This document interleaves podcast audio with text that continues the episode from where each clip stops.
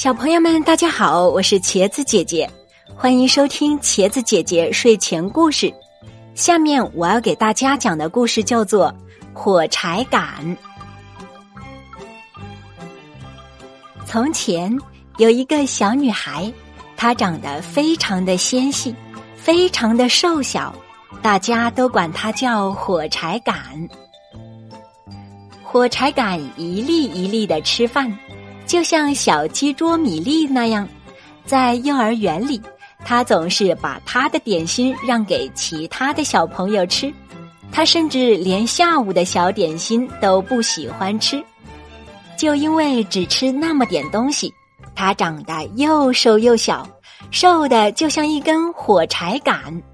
为了这，他妈妈非常的苦恼。火柴杆，他妈妈说。你就让妈妈高兴一下，来尝尝这道菜上面烘的金黄的胶皮吧，这味道好极了。还有这甜甜的奶油水果馅饼，这些又松又脆的油炸土豆片，根本没有用。火柴杆什么也不想吃，即使是涂了巧克力的复活节蛋。等他肚子饿了，他自然会吃的。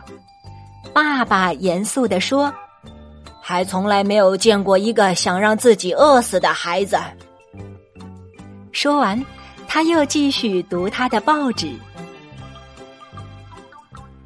有一天，跟平时一样，火柴杆用三滴牛奶、一小口甜脆饼干填饱了肚子，上幼儿园去了。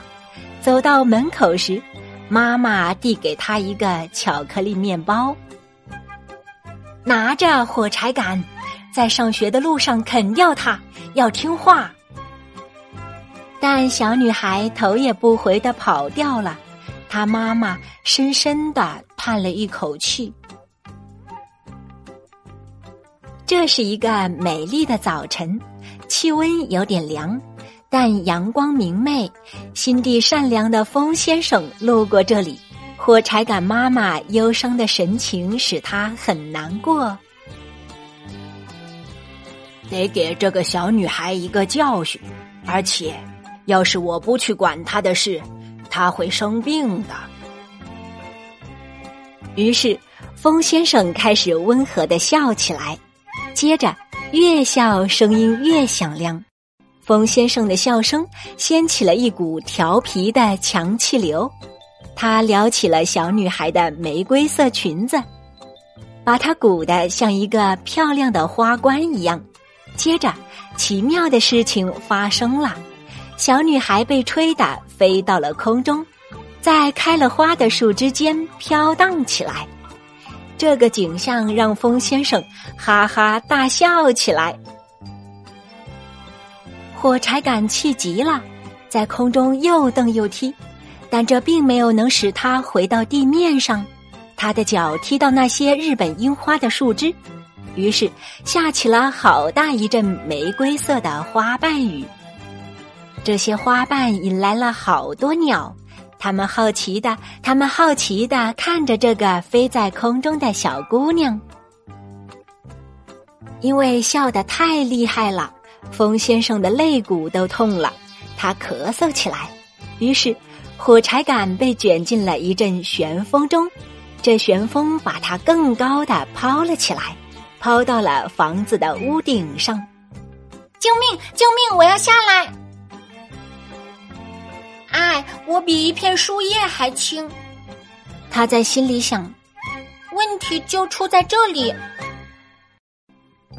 这时。